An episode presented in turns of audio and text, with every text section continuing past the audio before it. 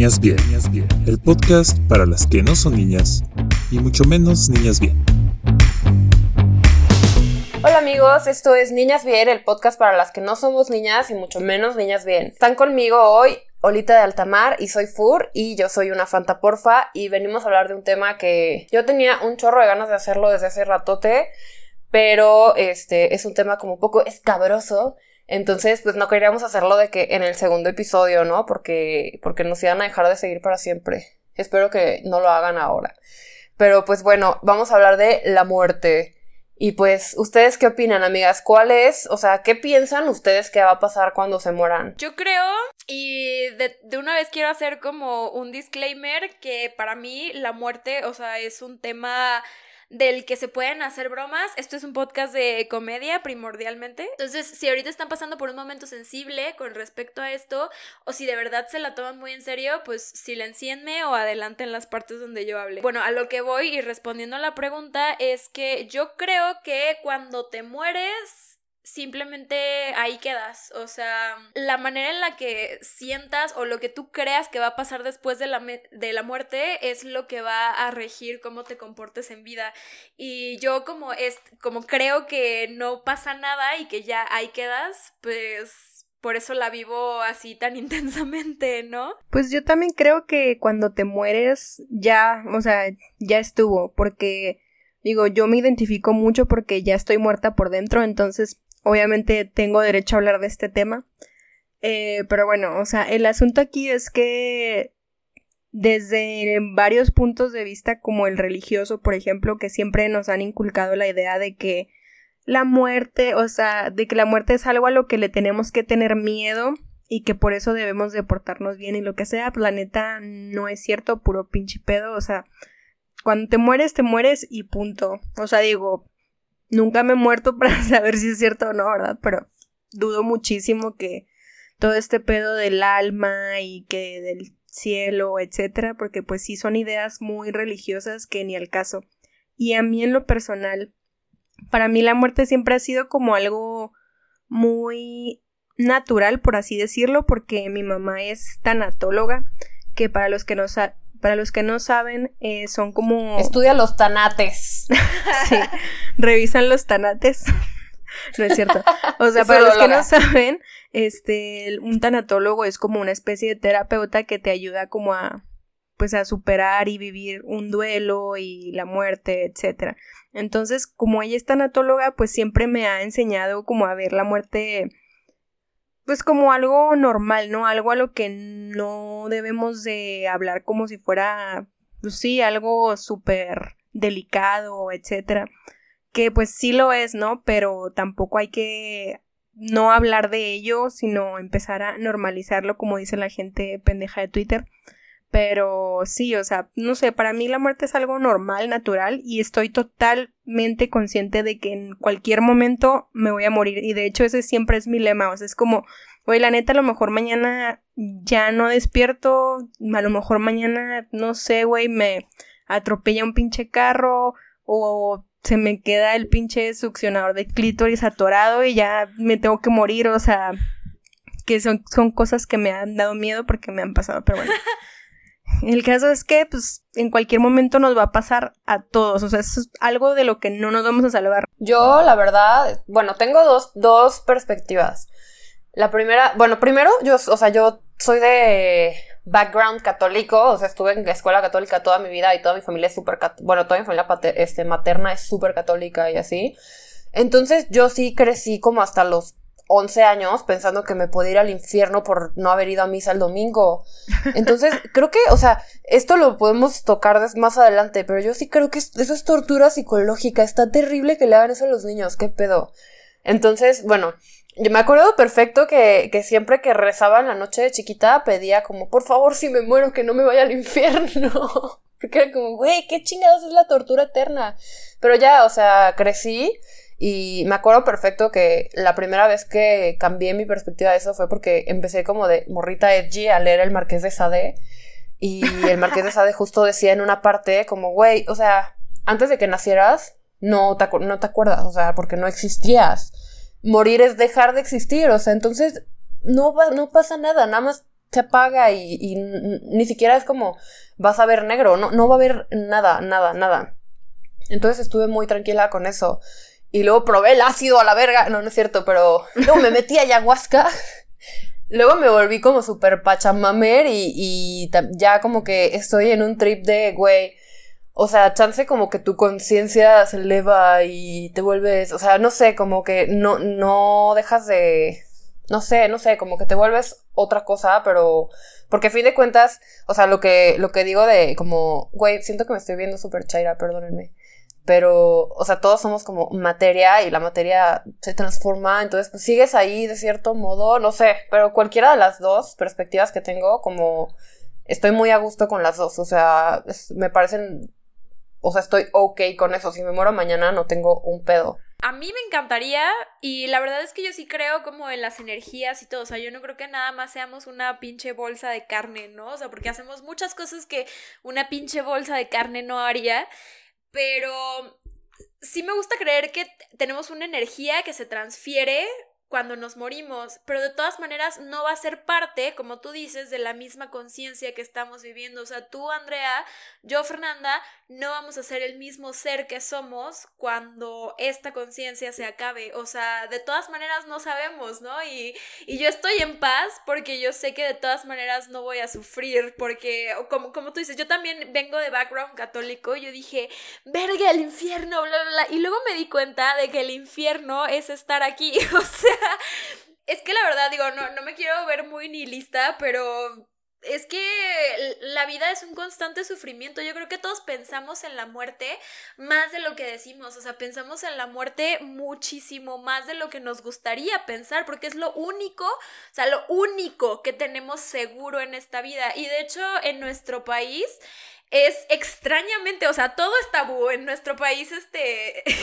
absolutamente todo es tabú. Un pinche tatuaje de mariposa en la espalda baja está, es tabú, pero no uno de la Santa Muerte en toda la espalda, ¿no? O sea, como que nuestro país extrañamente está muy, muy pegado a la muerte, tanto así que el Día de Muertos trascendió de que un super boom en todo el mundo, como nosotros vemos la muerte. Y la muerte para nosotros siempre ha sido como una celebración, estamos como súper apegados a, a, esto porque culturalmente sabemos que nos vamos a morir y no solo eso, o sea, que tenemos como el mundo de los muertos bien idealizado y pensado. Y yo siento que, de cierta manera, como que el, Día de los Muertos y todo es más una celebración para los vivos, ¿no? O sea, porque los que están muertos están muertos, pero ese día como que festejamos y nos acordamos mucho más de la gente que está muerta y eso se me hace muy, muy chido. Sí, a mí me mama el Día de Muertos, o sea, yo creo que de todas las celebraciones que tenemos en México es mi favorita, precisamente porque Ay, sí. la neta en ningún otro país es así y de hecho eso es como algo que caracteriza mucho a México en el resto del mundo, o sea que tenemos un pinche día exclusivamente para celebrar la muerte.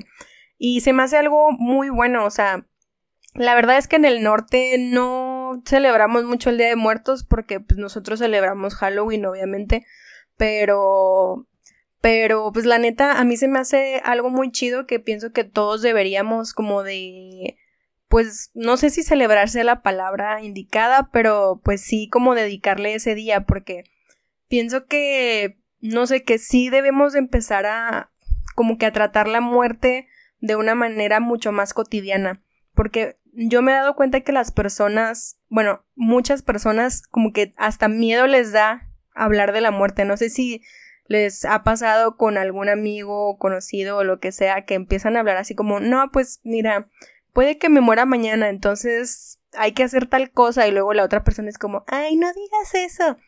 Y yo, pues, ¿por qué? O sea, horrible. Sí, es como, ¿por qué no, güey? A mí me pasa eso todo el tiempo con mi roomie, que siempre le estoy diciendo así como, güey, me voy a morir mañana o así, nomás para molestarla. Y eso es como, no, no digas eso, nada. Y es como, güey, pues sí va a pasar, ¿sabes? O sea, y ya, o sea, y ya me va a valer verga. Pero bueno, el caso es que se me hace algo muy chido de México y se me hace que todos deberíamos de alguna manera participar en estas cosas de la muerte en México. O sea, no les estoy diciendo que se unan a la Santa Muerte, pero... Ahorita que dijiste lo de la gente que se pone bien mal con la muerte, me acordé que hoy vi un tuit de una morra que, que iba pasando con su mamá en el coche y, y dijo como, ay, ojalá, eh, por el tren, o sea, pasaron por las vías del tren y dijo como, ay, ojalá me lleve el tren y que la mamá se echó de reversa a la verga. y ella, no, no. Pero bueno, yo, yo justo estaba pensando como, güey, qué oso, porque la neta sí me da pena decir esto ahorita, qué oso que yo me enteré como, o sea, sé que existe el Día de los Muertos y todo eso, pero me enteré bien, bien de todo el protocolo, de que tienes que poner la foto porque es el portal para que pasen y la verga, güey, yo me enteré por Coco. Porque la neta, o sea, en el, en el norte les vale verga. ¿Qué, le, qué chingados Te lo juro. ¿Qué chingados le pasa a Parral, güey? O sea, Parral. Sí, o sea, eso es algo de Parral, ¿eh? porque, o sea, en Chihuahua sí sabemos que existe el Día de Muertos, solo no lo celebramos. En Parral nada más matan a, Pancho Villa otra vez cada año, pero no, no, no saben qué pasa después, nomás matan a ese cabrón, así de... no, o sea, sí sé, sí sé que como lo básico, pero neta no sabía lo de que el portal y qué significa cada cosa y así, o sea, me enteré por coco, pero Güey, sí está súper chido. Yo tengo un montón de ganas de ir como a Michoacán a vivir un, a vivir un día de muertos de verdad, o sea, como, como chido. es que está bien, bien padre. Y si es una tradición que ya tenemos, es como, bueno, pues ya, o sea, ya voy a empezar como a poner mi altarcito y así, porque se ve súper chido además, está súper cool. Pero en Parral, por ejemplo, o sea, es el Día de Muertos y ponen una cosa que se llama la Feria del Hueso y es como nada más una vendimia, así como Sí, edredones de San Marcos y así. Sí, como que es el único día del año que llegan la gente del sur al norte y se ponen a vender trastes y cosas así. Pero yo tenía una maestra súper chida en prepa, que la neta, saludos Liliana Valdés, este, era súper chida, o sea, era como, como bien cool y traía cosas bien chidas. Y ella implementó una cosa que se llama Platicando con los Muertos, en las que, o sea, los alumnos nos disfrazábamos de cadáver, o sea, nos maquillaban como cadáver pero nos vestían, no, no así calavera culero, sino nada más como te marcaban como los, las ojeras y... No, no, no, o sea, nada más te marcaban como las ojeras ah, y la... Esto, ¿Cómo se llama esto? Como la mandíbula. Sí, como si como cadáver, pues, no como, o sea, realista. Como yo un pinche domingo cualquiera. sí, exacto. Y te, te disfrazabas, hace cuenta, como de época y te parabas en una tumba y contabas la historia de... Porque hay un, hay un cementerio en Parral que tiene como 200 años o algo así y contabas la historia de esa persona como si tú fueras esa persona. Pero era horrible porque, o sea, el panteón es gigante y te tocaba estar parado así lejísimos y los recorridos eran en la noche. Entonces, en lo que llegaba el siguiente grupo, tú estabas ahí parado disfrazado de cadáver ahí a medio cementerio con una tumba de 1800. Qué terrible, güey. Sí, pero estaba chido, eh, recomiendo. Hay muchísimas, o sea, es que no solo es como la celebración del Día de Muertos, o sea, hay muchísimas cosas que de verdad nos unen a la muerte como país en general. Yo siento que somos los que menos tienen estigmatizada la muerte de esa manera. Ya sabes, como lo del ritual de la Santa Muerte. O sea, la neta, yo estoy obsesionada con eso desde que vi en Netflix el. ¿Han visto el documental del otro turismo? No. Sí, sí lo he visto, pero, pero no me, o sea, sí vi el de los muertos, pero no me acuerdo bien, la verdad. Platícanos. Haz de cuenta que este güey que pues tiene como el turismo oscuro, el otro turismo, em, va a lugares que son como pues turismo raro, güey, como en Colombia de que hay un chofer de taxi que es idéntico a Pablo Escobar y te toman un tour donde Pablo Escobar hace como que sí es. de hecho es él, pero no, y haz de cuenta que va viene a Tepito eh, y como que es el Día de Muertos, es el día después del Día de Muertos, donde en Tepito hacen como la celebración chida de la Santa Muerte, de la gente que tiene como este culto a la, a la Santa Muerte, y es un culto súper extenso, güey, o sea, hay muchísima gente que le reza a la Santa Muerte aquí en, en México, y de hecho son, o sea, hay, hay mucha gente que los considera como diabólicos o satánicos, porque los rezos son parecidos a los católicos, pero son hacia la Santa Muerte, y es algo bien interesante, o sea, si lo ven, es el primer episodio de, este documental. Y este güey viene a Tepito y está pues con estos güeyes celebrando y le da su ofrenda a la, a la Santa Muerte. Y habla con una señora que es este, Doña Queta creo que es como pues una figura bien respetada dentro de este culto y les bendice ella una una figurita de la Santa Muerte, ¿no? Entonces ella como que más o menos les explica Y el güey así de, no, pues qué chido. Y la señora le dice, no, es que yo, este, tengo cáncer y yo amo mi cáncer. O sea, de verdad es que lo amo y me hace aceptar quién soy. Y gracias al cáncer ya sé que me voy a morir y disfruto como el hecho de que me voy a morir, ¿no? Entonces, o sea, al final la conclusión de este güey es, no le rezan a la muerte en sí, sino que celebran la muerte. O sea, es como que celebran estar vivos porque todos han tenido una vida dura y celebran que la muerte no se los haya llevado. Entonces cada día para ellos es una celebración y a mí se me hace como súper chido todo ese Qué Chido. Ay, me dieron escalofríos, qué padre. Y es importante aclarar que el, lo del culto a la Santa Muerte no son satánicos. No vayan a venir los de leyendas legendarias a hacernos la de pedo o algo así. No, dije que mucha gente. dije que mucha gente creía. Guerra de podcast. Pero no, no pero, es. O sea, Pero sí, no, o sea, es como cualquier otro culto religioso, digamos. O sea, entonces no tiene absolutamente nada de malo. Porque mucha gente sí se asusta porque pues ven la figura de la Santa Muerte y pues sí te saca un pedo, ¿no? Pero pues es como tener a pinches Juditas, güey. O sea, ¿cuál es la puta diferencia? Están igual. De todas maneras son gente muerta, o sea, de todas maneras estás venerando gente muerta, ¿no? Y, y de hecho lo que estábamos hablando el otro día, fuera del aire, es que, ¿qué pedo con, con las con el pedo de las momias de Guanajuato, ¿no? O sea, todavía... qué todavía yo pinche entiendo como las momias de Egipto, ¿no? Que los faraones dijeron, bueno, o sea, la pirámide para venerar mi existencia y momifíquenme y la chingada. Pero estos vergas, güey, o sea, se murieron y el, el suelo tenía minerales que los momificó y es como, ay, este güey ahí está con sus pelos púbicos expuesto en una vitrina. la señora me da un chingo de risa que se les vean los pelos públicos. Neta, neta, hay un, hay un feto momia, o sea, hay momia feto, y la gente va y le toma fotos y yo así se me hace lo más profano. Güey, yo creo que la gente de Guanajuato fue como, güey, hay un chingo de cadáveres o algo así aquí, ¿qué hacemos, güey? No, pues vamos a poner un pinche museo, güey, y cobramos. Güey, o sea, pero aparte Guanajuato, Guanajuato está súper bonito, lo entendería si fuera un pueblo así que nadie pela, que tiene ese atractivo nada más, pero Guanajuato no necesitaba eso.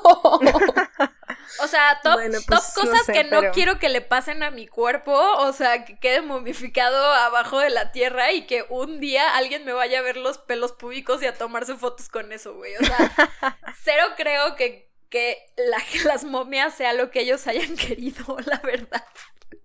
Güey, sí, qué pedo. Oye, ahorita que dijiste lo del cáncer, me acordé que, que en el libro este de, de Michael Pollan, de cómo cambiar tu mente, que es como de la terapia con psicodélicos y así, este, justo tiene como todo un apartado que, o sea, los hongos y el LSD y todo ese pedo te quitan, o sea, te quitan el miedo a la muerte y se lo dan como terapia a los pacientes con cáncer y muchos es como, güey, en su trip vende que, o sea, hay una señora que vio, por ejemplo, su cáncer y ya se cuenta, ya había tenido cáncer y se le quitó, pero vivía con terror de que le regresara. O sea, de que ya se quedó como con una fobia de que le regresara el cáncer. Y en su, creo que, creo que ella tomó hongos y como que en su trip, así de que se vio hacia abajo y vio como, tuvo cáncer de ovarios y vio en su estómago como una masa negra y dijo, güey, esto es mi cáncer. Y luego pensó y dijo, no, güey, mi cáncer es en los ovarios, esto es mi miedo. O sea, como, como que te ayuda como a, a ver como, es como terapia, pues, o sea, como a ver de otra forma y dice que, o sea, ya que regresó a la normalidad y así, o sea, se le quitó, o sea, y qué culero que neta mucha gente vive con terror, terror así de fobia a morirse, porque es algo que a todos nos va a pasar. ¿Qué pedo que Ando quiere que a huevo nos metamos un pinche ácido? Sí, güey, o sea... es que acabo de leer ese libro y estoy obsesionada, perdónenme. Es como, ya, ya veo a la gente de que el podcast nos dijo que nos metiéramos tres ajos. Sí, no, amigos, no, amigos. Vamos a empezar a meter audios así como subliminales, así de... esa señora lo hizo con terapeutas y, guiada y todo, o sea, no, no crean. No, de hecho, si escuchan este podcast al revés, todo dice así de que métete un ajo. Te lo juro. Como un CD de Gloria Trevi. Pero ahorita que mencionas eso, de hecho, o sea, quiero mencionar y nada más mencionarlo al aire, no le estoy sugiriendo nada a nadie, pero no sé si han escuchado de la terapia de sapo. Eh, que es como el sapo alucinógeno en la película de Los Simpsons se ve, no es así como lo muestran en Los Simpsons. Pero haz de cuenta que es este sapo, sonorense creo, tiene un veneno que tú te fumas y esa madre como que libera DMT en tu cerebro, o sea, es como pues la sensación de los hongos y los ajos alucinógenos, pero como al mil por ciento, como la ayahuasca, como el peyote, o sea, eso te da alucinaciones reales y la sensación es como si te murieras, o sea, cuando uno se va a morir, esa madre que dicen que toda tu vida pasa enfrente de tu cabeza, es lo que pasa cuando haces el sapo, o sea, el sapo es morirte pero no te mueres. Bueno, depende, o sea, si lo haces en tu cuarto tú solo, sí te mueres. Güey, hace poquito Nacho Vidal, un actor porno, lo hizo y se le murió a alguien, pero porque lo hizo en su sala, o sea. Sí, por eso te digo, o sea, no, les estoy aconsejando que lo hagan, si lo van a hacer, háganlo con un facilitador y todo el pedo, pero sí, o sea, la sensación es esa que es Yo tengo un sapo, por si alguien lo quiere chupar, ¿no es cierto?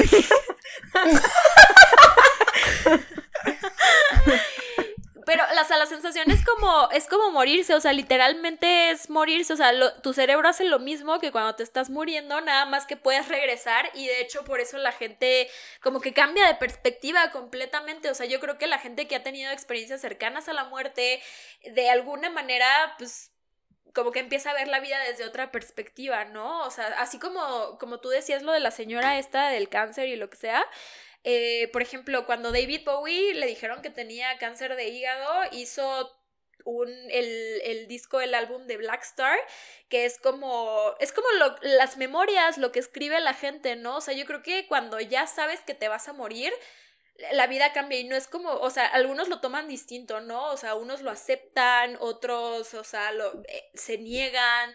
Y está bien padre cuando alguien como esta señora, la de la Santa Muerte, dice, güey, pues ya, o sea, y empieza a ver la vida de otra forma. O sea, yo creo que eso es una manera muy pacífica, de cierta manera, de morir. Pero, pues, como dice Olita, igual nos podemos mamar con una bala perdida cuando estemos caminando por la calle, entonces no hay nada seguro. O cuando estés en Chihuahua en Año Nuevo. Sí. Ah, sí, porque para los que no sabían, en Chihuahua la gente cuando celebra Año Nuevo se mete a las once y media de la noche porque a las dos empiezan a aventar balazos. ¿Verga? Entonces... Y te puede caer un... Entonces realmente no reciben el Año Nuevo. Pero bueno. Eh, yo creo que sí es muy importante que todos aprendiéramos esa lección, porque a mí sí me saca mucho de pedo que, que la gente se la pasa pensando siempre como en el futuro. A mí eso me estresa mucho, o sea, a pesar de que soy una persona bastante planificadora y organizada con todo, que siempre está planeando como todo lo que quiere hacer, a pesar de eso, no me gusta estar piense y piense en el futuro, porque, pues por lo mismo, porque igual y ahorita terminando de grabar el episodio me doy un pinche balazo o no lo voy a hacer, no se preocupen.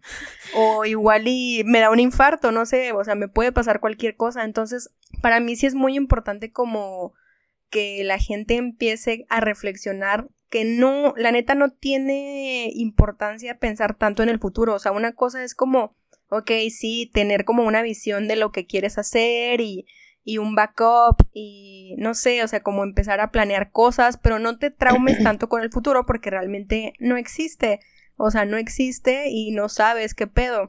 Entonces, eh, ya me voy a poner como ando de Chaira, pero pues sí, o sea, acuérdense de Dark, o sea, no existe el pasado y el futuro. Es que sí, o sea, la neta, eso, eso siento que es súper importante, güey. La gente nunca vive en el ahora y siempre está estresada o está preocupada por lo que va a pasar en el futuro y es como, güey, o sea, no mames, hay gente, he visto gente que se cuida un chingo por el mismo miedo a la muerte que tiene, de que come súper sano y hace ejercicio y así, y a los 30 años les da un pinche infarto en una caminadora. O sea, tú nunca sabes, cuando te toca, te toca. O sea, yo sé que me puedo... He visto tantas, o sea, he, visto en internet tantas muertes bien estúpidas, güey. O sea, puedes salir a la calle y te pueden asaltar y te pones pendejo y te matan. O sea, en realidad la vida es un instante y tienes que estar en el momento, porque si te estás preocupando en el futuro ya es tiempo desperdiciado. Luego ahí hay un chingo de piedrosos que se la pasan ahí metiéndose piedra y no se mueren, güey, con nada, pinches cucarachas.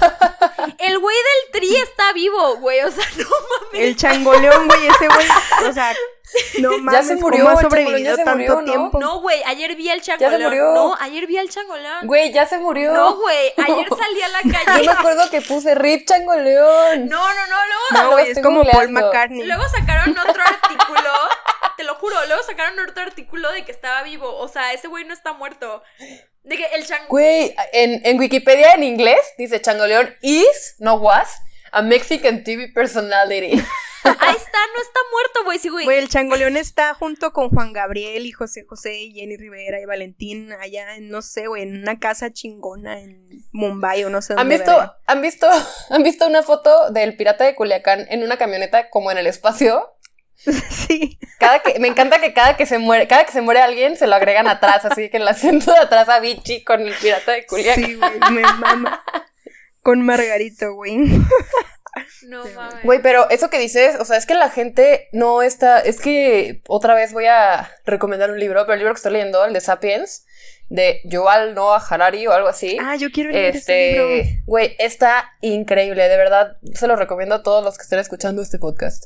Pero ese, justo ese libro dice como, güey, neta, o sea, somos animales. O sea, aunque te quieras separar, neta, neta, somos animales. Somos un Homo sapiens. O sea, es, es, es nuestro, o sea, hay Homo erectus, Homo no sé qué vergas, o sea, como es como si hubiera un oso grizzly, oso polar, homosexual.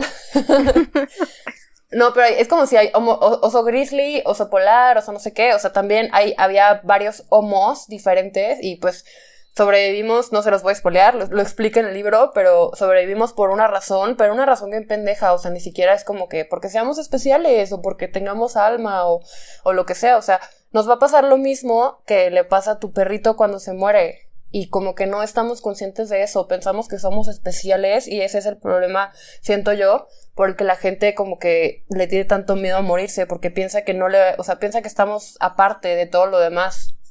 Yo creo que sí, o sea, yo la neta veo a la gente, veo cómo la gente se comporta y digo, no es mi pedo también, o sea, yo siento que por lo mismo de que yo sé que me puedo mamar en cualquier segundo, no tomo pedos ajenos como si fueran míos, pero de verdad es que la gente se porta como si no se fuera a morir, o sea, se clava en pedos muy culeros, como lo que estábamos hablando la vez pasada de la de que se ofenden por un tuit o lo que sea, es como, bro, nos vamos a morir en cualquier momento y tú estás ocupando todo este tiempo en ofenderte por una pendejada, o sea, se me hace muy imbécil, ¿no? Y yo creo que eh, mi, experiencia con la muerte, aunque no ha sido tan cercana, me ha llevado a pensar de esa forma. Cuando se muere alguien cercano y de verdad cercano que sí lo sientes, siento que se abre una puerta en ti, tienes, empiezas a experimentar un sentimiento que no experimentabas antes y no experimenta nadie hasta que se le muere la primera persona. Y es una puerta que se abre y nunca más se cierra, siempre está ahí en tu cabeza. O sea, cuando se te muere esa persona, siempre piensas en las otras personas distinto. Ahora aprecias más la vida y empiezas a ver la vida de una manera distinta. O sea, cada vez que te enojas con alguien, eso es lo que yo siento. Cada vez que me enojo con alguien es como, güey, no me puedo quedar enojada. O sea, cuando me enojo con mi novio, por ejemplo, como él anda en moto y todo, no puedo dejar, o sea, no puedo estar enojada con él mucho tiempo porque siento que si se va en moto le puede pasar algo, ¿sabes? Y eso pasó desde el primer momento en el que se me fue una persona. La primera persona que a mí se me murió fue mi abuelo y haz de cuenta que se murió y es un sentimiento muy, muy raro, o sea, no lo puedo describir, o sea, como que un pedazo de ti por dentro se va, o sea, simplemente quedas como vacío, de cierta manera, y siento que te cambia la vida. Eh, no vuelves a ser la misma persona. Y haz de cuenta que, por ejemplo, mi abuelo ya sabíamos que se iba a morir, él tenía un tumor en el cerebro y ya estaba viejito, o sea, ya tenía mm, ochenta y tantos años. Haz de cuenta que él nos decía, siempre nos decía, cuando ya lo íbamos a visitar, de que ya estaban las últimas y todo, no sé, se me hace chistoso, perdón, pero de repente decía, yo ya cogí, cogí un chingo, cogí demasiado. O sea, usted, usted... Güey, tenía que ser tu abuelo, cabrona. sí, No, ustedes no se preocupen por mí, yo ya cogí, yo ya cogí un chingo, viví y cogí un chingo, o sea, él, él decía, güey, o sea, yo me mamé, yo viví, yo hice lo que hice, deshice lo que sea, y, y, nos dejó tranquilos de cierta manera, ¿no? O sea, decías, bueno, pues él ya vivió y él está consciente de que vivió, entonces, o sea, como que se fue con una paz distinta, pero ya cuando se fue, obviamente me dolió y todo, no pude bromear al respecto hasta después de un año, creo, que puse, mi novio no quiere coger con esposas, mejor me cojo mi abuelo entonces. Y luego puse, no es cierto, mi abuelo está muerto. Cuando pensaba en que nunca más lo iba a volver a ver, es, es una sensación, es una sensación muy distinta, o sea, como que te, te, pone los pies en la tierra de cierta manera, ¿no? Y ya cuando pasó, pues lo veo, o sea, y lo recuerdo y digo, güey, qué, qué, qué, bueno que mi abuelo cogió, qué, bueno que cogió un chingo, qué bueno que cogió lo suficiente para que en sus últimos momentos de lucidez nos haya dicho que cogió. Sí, a mí también eh, de las muertes más cercanas que he tenido, hasta ahora solo han sido dos. Una fue mi abuelo y una fue una prima. Y con mi abuelo fue muy extraño porque, bueno, él también ya estaba viejito, tenía diabetes, este, ya, como que ya tenía muchos pedos y pues todos sabíamos que en algún momento ya muy pronto iba a pasar. Pero a mí lo que me, lo que me choqueó demasiado de cuando murió mi abuelo es que fue justo el día de la boda de una de mis tías y entonces eh, ese día mis tías y mi abuela se habían ido a la misa y él no había querido ir. Entonces yo me quedé con él porque pues el güey ya se cansaba. Ay, el güey, perdona, abuelito. Este, ya se, ya se cansaba mucho, etcétera. Entonces pues no podía andar caminando y pues obviamente no quiso ir a la misa. El caso es que ese día le intentaron robar el carro que tenía. Entonces una vecina fue a tocarnos y así de, oigan, es que quieren robarles el carro. Entonces mi abuelito se empezó a alterar demasiado y como era diabético, pues obviamente se asustó un chingo y se le subió el azúcar y todo ese pedo. Entonces yo estaba súper traumada porque todavía faltaba un chingo para que regresaran mis tías y así, entonces me tuve que quedar con él mucho tiempo sola y, no sabía qué hacer y mi abuelito así como, oh, qué pedo. Y todavía lo culero fue que cuando ya regresaron todas y así, y justo me acordé por lo que dijo Fernanda de que pues no sabes qué va a pasar, ¿no? Entonces mis tías se pusieron así medio raras al respecto y empezaron como, no, no pasa nada, ya pasó, nadie te robó nada y vamos a la boda y bla, bla, bla. Entonces como que lo presionaron mucho para ir a la boda y justo cuando llegamos a la boda, pues a mi abuelito le dio un infarto. Entonces, pues obviamente ya también se cagó como todo el pedo y así, ¿sabes? Entonces, se me hizo muy feo que eh, ese, esa parte de como presionar, de presionarlo mucho, ¿no? Entonces, también como que mis tías siempre lo daban por sentado.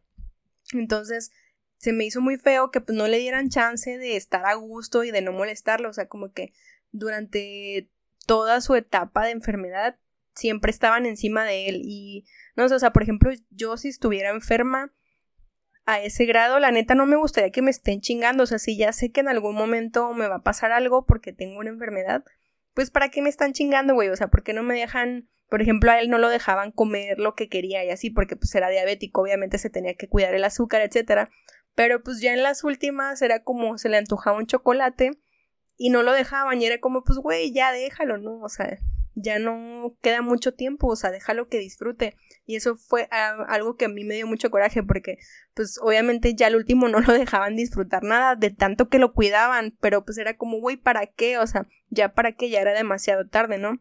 En el caso de mi prima, ahí fue como cuando me cambió la perspectiva totalmente. Recordé por lo que dijo Fer de que cuando se enoja con su novio o así, que le da miedo porque anda en la moto, y justo a mí me pasó con mi prima, o sea, mi prima, mi prima se murió en un accidente en una carretera. Lo, el peor fue que, bueno, eso pasó temprano en la mañana, pero yo acababa de platicar con ella por WhatsApp en la madrugada y se me hizo muy feo porque no nos peleamos como tal, pero lo último que hablamos fue como un regaño de mi parte hacia ella. Entonces, obviamente, cuando me enteré de todo lo que había pasado, pues me quedé traumada, ¿no? Porque pues como que no, o sea, yo no, nuestras últimas palabras no fueron cosas bonitas o cosas chidas, ¿no? Sino fue como un regaño. Entonces, desde ese momento, la neta me cambió la perspectiva totalmente y aparte porque ella estaba súper joven, o sea, tenía 19 años y fue cuando yo empecé a pensar que, empecé a pensar, qué raro se escucha, este, que la neta, o sea, como para qué planeamos tanto y para qué pensamos tanto en el futuro si la neta en cualquier momento valemos verga, ¿sabes? Bueno, en mi caso, eso que dices de que, de que para qué planeamos es súper cierto. O sea, quiero regresar un poquito antes de contar mi experiencia como a eso de vivir a la hora. O sea, no estamos diciendo que se tiren a la verga y, y fumen piedra todos los días, pero, o sea, vive de cierta forma que tu ahora sea llevable y sea chido y te la pases bien, o sea, pero no estés pensando de que, güey, ay, ¿qué voy a hacer dentro de dos años cuando me gradúe? O sea, vale verga. Pero bueno. es que sí, o sea, justo lo que decía ahorita es como, güey, yo me voy a dar un chocolate, si se me antoja un chocolate en este momento, porque igual y me da diabetes mañana y vivo una vejez horrible, pero igual y mañana me atropellan. O sea, es como trata de disfrutar y de pasártela bien lo más que puedas. Y eso que dice ahorita también, o sea, trata de no estar en malos términos con nadie nunca, porque no sabes en qué momento se va a ir esa gente. O sea, está cabrón. Yo igual, este, cuando se murió mi tío, que lo, o sea, lo voy a contar después, cuando se murió mi tío fue totalmente inesperado porque lo mataron. O sea, él estaba en su casa, era súper joven y de repente entró alguien a robar y lo mataron de un balazo. Y está cabrón porque, o sea, cuando la última vez que yo hablé con él, eh, yo estaba enojada porque él tenía como una novia, pero tenía hijos y esposa y estaba como en un proceso de separación con su con su esposa y yo no sabía ni nada, entonces yo dije, ay, o sea, qué culero que esté en separación con su esposa y ya le esté hablando otra vieja y me dijo, esta vieja vive en Guadalajara, eh, a ver si puede ser amiga de ella, no sé qué, y a mí como no me gustan esos pedos, lo ignoré, o sea, lo ignoré, no le contesté nada y se murió como a los tres días. Y yo fue como, puta, o sea, ¿por qué chingados no le contesté el mensaje? Ya sabes, entonces trato de, después de ese momento, cambié, o sea, no, no dejo a las personas así, o sea, trato de que todas mis experiencias también con las personas sean lo más, este, pues llenadoras posibles, porque pues no sabes cuándo se va a mamar la gente, la neta. Yo, la verdad, siempre he estado súper cercana con la muerte, o sea, siempre he tenido como muy consciente que nos vamos a morir, porque mi papá se murió cuando yo tenía un año y medio en un accidente de helicóptero, era piloto, y este, pues desde, o sea, a mí no me acuerdo de él, obviamente. Entonces, desde que tengo memoria, siempre ha sido como, ah, pues mi papá está muerto, ya sabes, o sea, no ha sido como un tema para mí, ni ha sido como, mucha gente se pone bien incómoda, o sea, de que cuando me preguntan, siempre la gente asume que tienen los dos papás, güey, no hagan eso. y sobre todo ahorita que ya somos adultos y que ya los papás empiezan a morir, es como, güey, no asumas que la gente tiene papás, o sea, primero tantea el terreno, porque siempre me, me pasaba mucho cuando me vine a vivir aquí a México, que era de que, güey, ¿y qué te dice tu papá de que te vivas, de que vivas sola? Y yo, güey, no me dice nada. como, y como que, como que para no incomodarlos, porque sé que la gente se incomoda más de lo que yo me incomodo, como que yo intento decir como, no, pues, o sea, sí les digo de que no, pues nada. O sea, de que si es alguien con quien no voy a volver a tener una conversación en mi vida, es como, ay, no, ¿para qué lo incomodo? Pero cuando es gente que sí tengo que salir del closet, eventualmente, de que un amigo nuevo o así, si es como, tengo que hacer el disclaimer de que, güey, este, no te pongas incómodo, pero no tengo papá. lo, lo digo en chinga así como para que no se pongan incómodos. Pero pues sí, siempre he estado súper consciente de eso, o sea, y como que, pues en realidad no hay pedo, o sea, me, no sé, he vivido con, mi, con eso toda mi vida, pero este, se empezaron a morir mis abuelos cuando tenía como 12 años y pues sí me dolió y así, pero, o sea, igual era como, güey, pues X, para allá vamos todos. La, la muerte que más me ha dolido fue mi abuela hace un 2018, porque con ella sí era súper cercana, o sea, de que con 2018 o 2019, ni me acuerdo. No, 2019, perdón, el año pasado. Este, porque con ella sí era súper cercana y me quedaba en su casa todo el fin de semana y ella, ella vive aquí en CDMX, vivía. ella vivía aquí en CDMX, entonces me la pasaba en su casa todo el tiempo y hablaba con ella diario y así.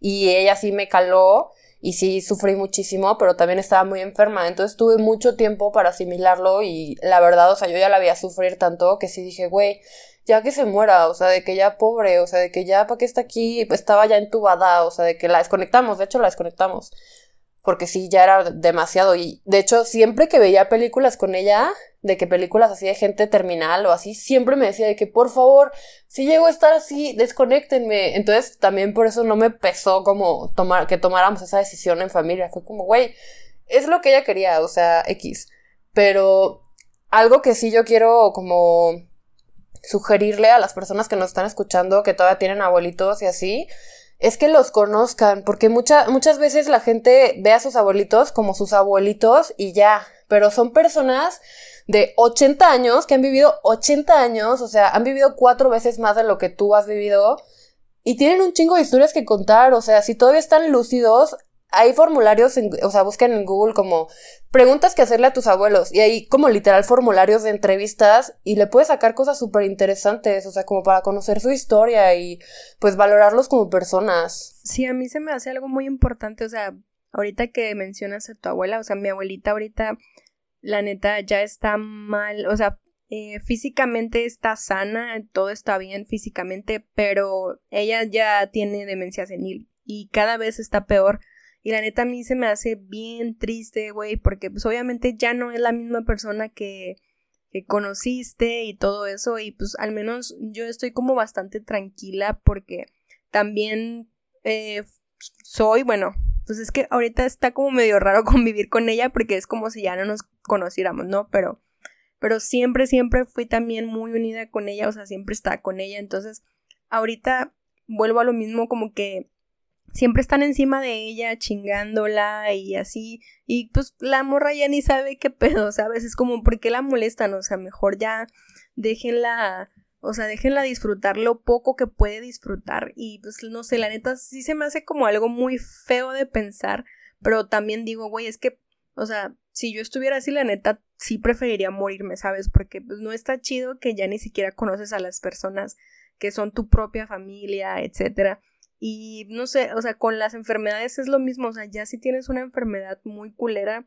o que ya de plano neta no puedes salvarte o lo que sea, pues la neta yo también preferiría morirme, o sea, si algo me pasara o así, la neta yo sí preferiría morirme. Yo la neta Siempre he dicho que me quiero morir joven. La verdad es que siento que no vale mucho la pena empezar como a entrar en la etapa donde ya tu cuerpo no da para más y ya ni siquiera puedes recordar, ni disfrutar chido, ni tomar, ni disfrutar, ni todo eso. Y digo, o sea, eso es personal, ya sabes, hay gente que quiere vivir muchos años y eso es...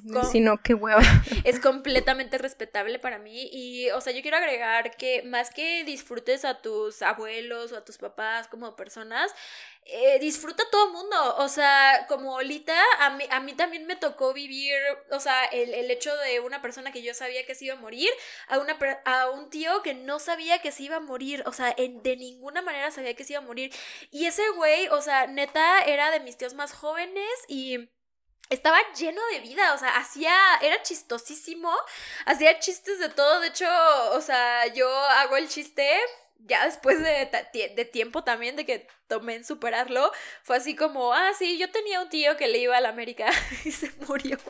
O sea, cuando hablo con, cuando hablo con americanistas, ¿no?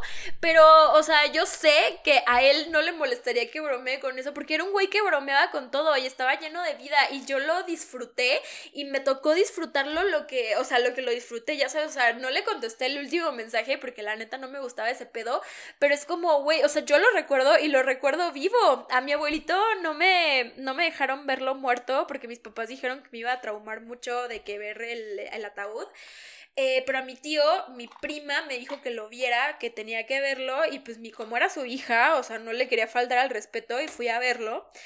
Y lo vi muerto y todo, pero para mí ese no es mi tío. O sea, lo que yo me acuerdo de mi tío es ese güey que bromeaba con todo y que era súper feliz y que lo disfruté cada minuto de lo que vivió, ya sabes, y que su existencia realmente significó algo para, para mí y para el resto de la gente. Sí, y algo muy importante que me acabo de acordar es que, y algo que también aprendí cuando pasó lo de mi prima, es que a la gente le da como miedo o repele hablar de las personas que ya se murieron. O sea, como dijo Ando ahorita, por ejemplo, yo al principio, la neta, sí. O sea, si veía a mi tía o a mis primos, hermanos de ella, o sea, trataba de evitar lo más posible hablar de, de Carol, ¿no?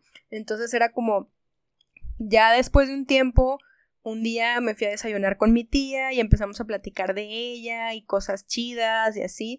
Y entonces ella me dijo, es que la neta, la gente siempre trata de evitar hablar de ella y eso está muy culero porque es como si nunca hubiera existido o como si nunca hubiera estado aquí o como si nunca hubiera pasado nada. Y la neta sí sentí muy culero porque era cierto, o sea, porque yo sí tenía muchas ganas de hablar de ella y de hablar de muchas cosas, o sea, y no no lo hacía porque pensaba que iba a lastimar a mi tía o cosas así, pero no, o sea, neta no hagan eso porque sí está muy culero, o sea, como dice Ando, a ella no le preocupa hablar como de su papá o así, pues entonces si conocen a alguien o están en una situación así, que no les dé miedo hablar de esa persona, o sea, digo, no, no le van a tirar mierda, ¿verdad? Primero pero si tienen Ajá, sí, o sea, pero si tienen buenos recuerdos o cosas buenas que decir de esa persona, pues háganlo, porque eso seguramente de alguna manera va a reconfortar a la persona que perdió a esa, a esa persona, ¿no? Entonces,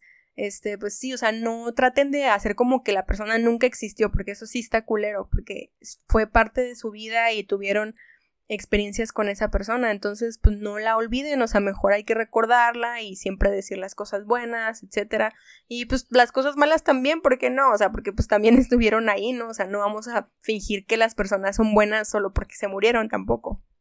Sí, yo quiero que en mi funeral, neta, y que quede aquí grabado, quiero que en mi funeral nadie, nadie mienta y diga que fui una persona excelente. O sea, quiero que de verdad... Eh, no, yo sí voy a contar cuando me drogaste, la neta, me vale verga.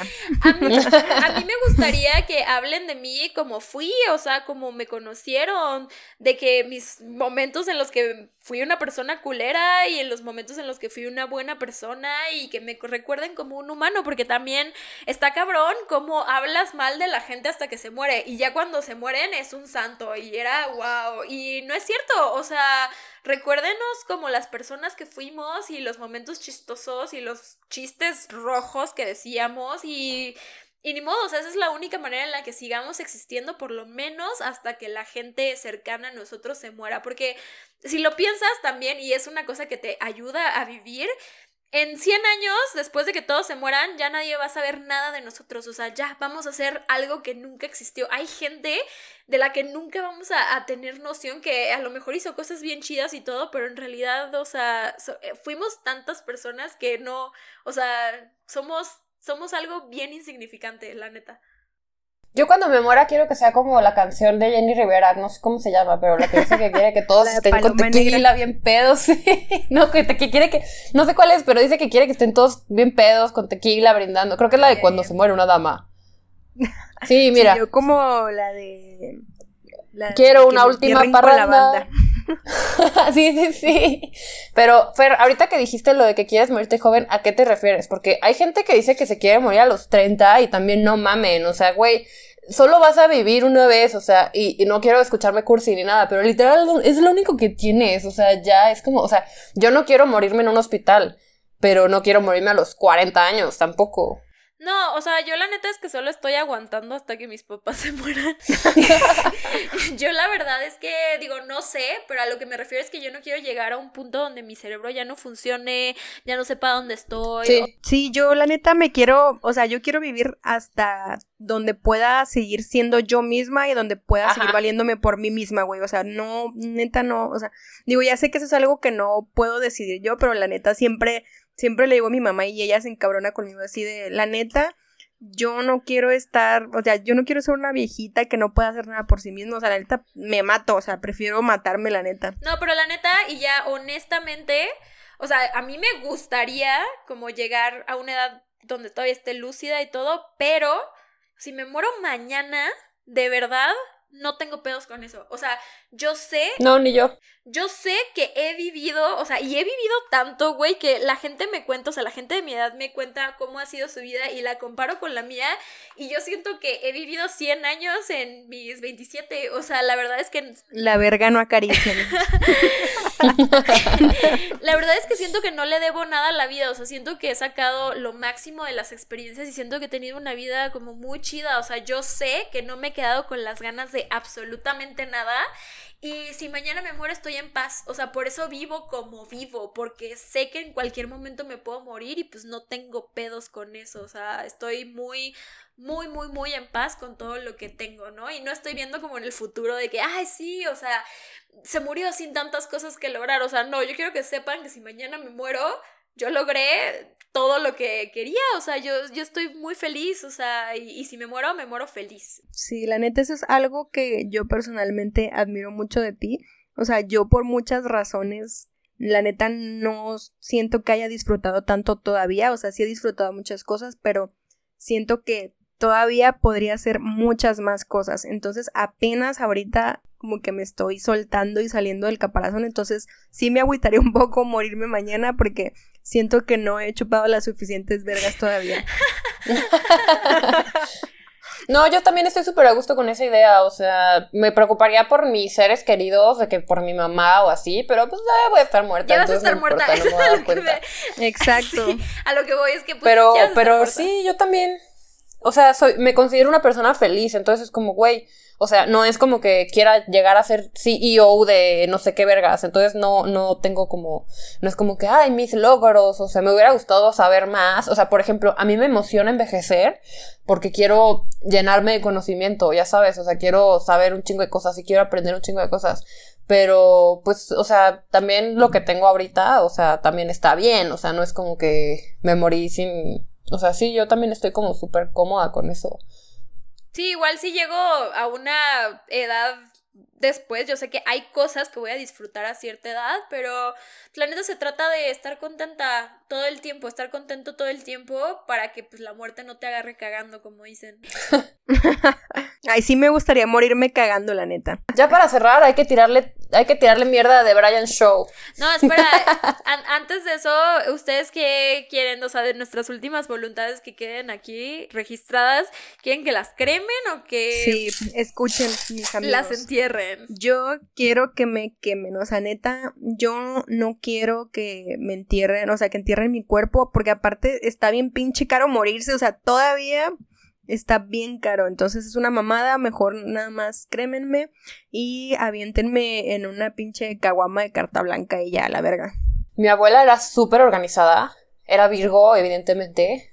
Mi abuela con la que les dije que me llevaba súper bien, era súper organizada y pagó su funeral, o sea, ya tenía todo pagado porque era súper organizada y hace cuenta, lo pagó el 18 de enero de 2018 y se murió el 18 de enero de 2019. Así de que un año exactamente después, cuando la estábamos. Y cuando la estábamos cremando, adelante de nosotros había una familia que, que estaba cremando también a su muerto. Y mi familia y yo estábamos cagados de risa y echando la plática y así. Y estos güeyes súper serios. O sea, de que se nota mucho que cada quien lleva la muerte de diferentes maneras, pero esos güeyes estaban metiendo a su difunto en, en, una urna que se convierte en un árbol. Y dijimos, no mames, qué chido, no sé qué. Entonces le preguntamos a la señorita de la cremación y nos dijo de que no, no se puede porque ustedes, o sea, el paquete que usted, que la señora compró antes de morirse ya incluía una urna. Y era una urna bien culera, de que con un diosito dibujado, estaba espantosa. O sea, que mi abuela ni siquiera era católica, o sea, que no le, no le hubiera gustado. Pero bueno, a lo que voy es que yo no quiero que me pongan en una urna de diosito, no mamen. O sea, yo sí quiero que me conviertan en un árbol, por favor. O sea, no está difícil, en Galloso las venden. Entonces, please. Galloso, patrocínanos. yo, a mí, por ejemplo, si quiero que me cremen, odiaría que me entierren. De hecho, o sea, chequen y pónganse vergas para que no las maten, porque si las matan las van a tener que enterrar. O sea, la de a huevo, porque es por ley. ¿Por? Es por ley. Si su cuerpo tiene que ser investigado, o sea, si hay una investigación abierta, las tienen que enterrar para que las puedan desenterrar por cualquier cosa. No mames. Sí, a mi, a mi tío le pasó, entonces, o sea, chequen eso. Déjame, déjame checo que no me maten, déjame lo voy arreglando de una sí, vez. Sí, sí, sí, o sea, de lo que más puedan o sea, chequen, muéranse, que, que no las maten, o sea, que se mueran por sobredosis como la gente normal, la gente cool. Yo quiero que me cremen y no sé, o sea, lo que quieran hacer con mis restos, menos que me pongan en un nicho que se me hace creepy as fuck y que o que me tengan en casa de alguien, o sea, hay gente que tiene como las cenizas de, de sus seres queridos ahí y eso se me hace también súper creepy, o sea, yo quiero que me esparzan en un lugar porque si fui libre en vida, también quiero ser libre muerta, o sea, sea, mi cuerpo, lo que queda de él, e, o que me hagan un árbol, o si quieren ir a visitarme en algún lado, pues, o sea, yo creo que ya lo que pase con mi cuerpo después es más para la gente que me quiere que para mí, entonces, pues ahí escojan menos esas dos opciones que están súper creepy. O te podemos momificar y llevar a las pedas. a Guanajuato. te, llevamos, te llevamos a Guanajuato. Güey, qué bueno que lo estamos documentando, porque la gente siempre lo dice de que, ay, cuando yo me muera no sé qué, pero ¿a poco tú te acuerdas lo que te ha dicho la gente o te vale verga? no es como que se muere alguien y dices, ah, yo me acuerdo que una vez en una peda me dijo que nunca quería que lo enterraran. Sí, por eso quiero que quede documentado aquí, güey, o sea, ya por cualquier cosa. Qué creepy si me muero en dos semanas y la gente va a estar escuchando este podcast de que, ay, no. no, no te preocupes. Va a salir en tres, de hecho. Ok, ojalá no me muera. Si, si, si, me muero, sí sáquenlo. Vamos a empezar con otro tema que está menos lúgubre, que es como en general la muerte y el internet. O sea, como que ahorita que como estamos igual en el viejo este del internet, como hemos hablado, siento que la gente tiene unas reacciones a la muerte pues bien extrañas. Digo, yo no voy a juzgar cómo la gente vive su duelo, pero también luego hay cosas bien extrañas, o sea, como la vieja esa que hizo un TikTok cantándole en el ataúd a su papá, ¿sí lo vieron? De Amor Eterno, que le estaba cantando. Que iban como camino al cementerio, ¿no? Una influencer. Ajá, o sea, se me hacen como expresiones bien extrañas, siendo que no sabemos todavía cómo llevar nuestro duelo, o sea, como la gente que le escribe en los Facebooks a la gente muerta. O sea, yo siento que cuando me muera que borren todas mis redes y ya, o sea, digo, yo voy a estar muerta, no voy a leer esas mamadas. Yo cuando mi abuela se murió, la neta estaba súper emocionada por poner en su Facebook y lo puedes convertir a Facebook en memoria de o sea, como, la neta, o sea, nadie lo usa y nadie, nadie le ha escrito nada ni nada, pero tenía un chingo de curiosidad de cómo se hacía. Entonces era como, güey, a huevo, por fin voy a saber. tienes, por si quieren saber, tienes que poner una, tomar una foto del acta de defunción. O sea, mandas como un mail a Facebook y mandas foto del acta de defunción. Con mi prima hicimos eso y la neta, a mí sí me sacó mucho de pedo porque pues como estaba muy joven, obviamente tenía un chingo de amigos y conocidos y durante así los primeros meses para mí era una tortura así total estar como leyendo y viendo cosas, pero la neta nunca me he atrevido como a borrarla de mis redes, o sea, la neta nunca lo he hecho, todavía la tengo ahí y así, pero al principio sí me sacaba muchísimo de pedo y no entendía, o sea, no entendía por qué. Es que también la gente, o sea, cada quien tiene su forma de, de vivir el duelo y creo que también tiene mucho que ver con que te quedaste con cosas que decir. Entonces tienes que hacerlo. O sea, me imagino que mucha gente que les escribe es de que no los ha visto en años o así. Es como, güey. O sea, creo que la gente cercana no se pone a hacer esas cosas porque ya tiene como un poquito más tranquila la conciencia. Pero, por ejemplo, la otra vez yo vi un TikTok que neta, ay no, o sea, me acuerdo y no sé si me da coraje, no sé, no sé qué sentir. O sea, es un, es un TikTok de una morra que pone como un slideshow así de fotos con su güey y así, y, y ya casi al final del video, o sea, son puras fotos así con su novio como seguidas, y luego al final sale una, una foto de una avioneta toda estrellada y luego un screenshot de la noticia de que el güey se murió. Como, güey, ¿por qué harías eso? O sea, la neta, perdón, pero ¿por qué harías eso si no es por likes? O sea, por likes de lástima. Neta, me, me dio mucho coraje. Sobre todo porque mi papá se murió así. Entonces es como, güey, ya imagino a mi mamá toda, toda meca ahí haciendo un TikTok de que se murió mi papá. No mames, o sea, no mames. Me, oh, me acuerdo y me da coraje, me emperra así, neta. ¿Por qué harías eso? Pero también era una niña como de 17 años. Entonces, lo entiendo. Pero yo sí pienso que fue súper por atención de que, güey, no mames Auxilio. Bueno, eh, siento que de cierta manera como que eso de escribirle a los muertos en Facebook, pero públicamente y todo eso, o sea, es más para las personas vivas también, o sea, porque al final pues estás muerto, no aunque estés en el cielo o aunque estés en el infierno, no estás checando tu Facebook, o sea, no creo, la neta. Sí, güey, estás pasándote la bomba o pasándote la de la verga. Sí, se me hace horrible como exhibir las muertes, o sea, como tomarle últimamente que le toman fotos a los ataúdes o a los velorios o así, o sea, no lo hagan, es horrible, o sea. O sea, cada quien lidia diferente y yo, eh, o sea, en mí, por mi parte, no voy a juzgar, digo, igual a lo mejor primero vayan a terapia, pero no me gustaría que, que hagan eso, o sea, igual y ya voy a estar muerta, me da igual, pero siento que,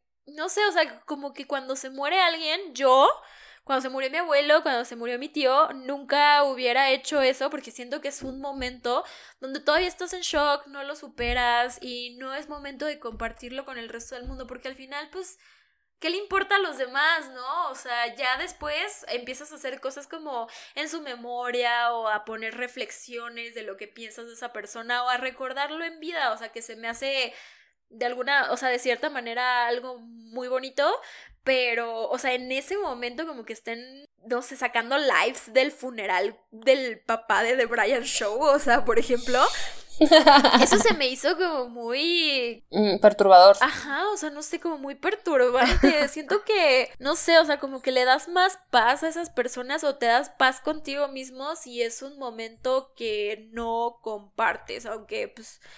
La neta es que si lo quieres hacer y si quieres buscar también, o sea, si quieres poner en tus redes que, que se te murió alguien y estás triste y lo que sea, para buscar ayuda para ti, tampoco lo voy a juzgar, o sea, porque puede que se te acerquen personas para pues, hablar de eso, personas que hayan pasado por lo mismo y todo, y te ayuden de cierta manera. Yo creo que es solo ser prudente, o sea, cuando se murió mi abuela yo sí subí fotos con ella y así, pero, pero no mames, no subes una foto de, de el funeral o del muerto ahí, o sea, sí, creo que hay líneas, o sea, como que hay que ser prudentes nada más, pero sí, cada quien, o sea, siento que pues sí, o sea, es tu duelo y lo vives de la manera que la puedas vivir mejor, pero, ay, no, es que qué pedo la morra del TikTok, la odio. Tal vez me pegó más porque por el tipo de muerte, o no sé, pero.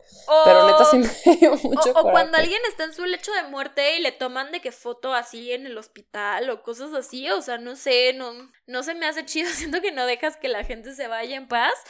Porque pues ahorita descubrimos otra nueva cosa que es compartir nuestras vidas con el internet. Pues no sé, o sea, en mi experiencia siento que hay cosas, o sea, por ejemplo, cuando se murió mi abuelo, cuando se murió mi tío, no, nadie se enteró, o sea, porque sentí que eso era un momento para mí, no era un momento para nadie más, pero pues ya cada quien, ya sabes, o sea, da igual. ¿Quién sabe? Hay que ver qué pasa dentro de 20 años, que, que el Internet haya evolucionado un poco y que seamos un poquito más sensatos. Siento que va a ser en algún punto como las fotografías post-mortem ahorita que las vemos y es como, qué verga que le tomaban foto a los cadáveres como si estuvieran vivos, o sea, qué pedo. Siento que va a ser algo así, o sea, como vamos a evolucionar y vamos a ver hacia atrás y vamos a ver el video de Brian Show, el funeral de su papá y, vamos a decir qué pedo. O vamos a ser inmortales, que como en San pero que ese episodio fue el, fue el único episodio de Black Mirror que me dio, que nos dio esperanza a todos de la idea de ser inmortales. Eh, también hay otra serie en Amazon que se llama Upload, que es la misma temática de Black Mirror, pero Black Mirror era como ya muy en el futuro y Upload era cuando apenas se podían empezar a hacer estas cosas, que es eh, llevar tu conciencia como hacia la inmortalidad, eh, o sea, transferirle a una computadora. Y de hecho estaba checando muchos videos de esto porque es un tema que a mí en lo personal me obsesiona.